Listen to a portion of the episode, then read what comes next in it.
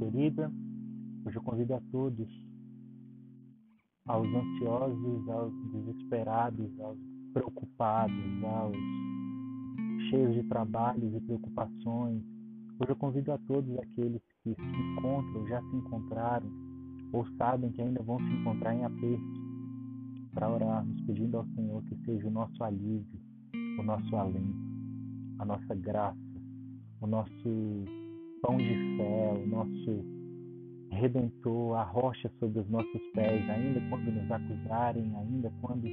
tiverem desejo de nos estraçalhar e nos pisar e nos destruir,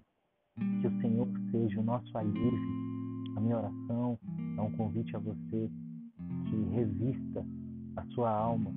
daquele que criou os céus,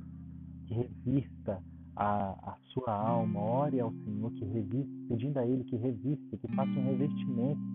de sopro de vida no seu coração, para que quando as circunstâncias, as pessoas, os nossos inimigos, até nas regiões celestiais, os nossos inimigos de nossas almas, vierem nos pressionar, nunca duvidemos do cuidado do e da força do Senhor que brota de dentro do nosso coração, a partir do nosso espírito, do fundo da nossa alma, onde Ele escreveu com canetas de sangue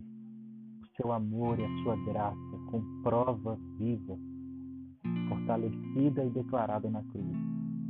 Que o alívio nunca nos falte e que nós não busquemos ao Senhor apenas por este alívio, mas por gratidão e satisfação pelo seu cuidado permanente. Ore assim.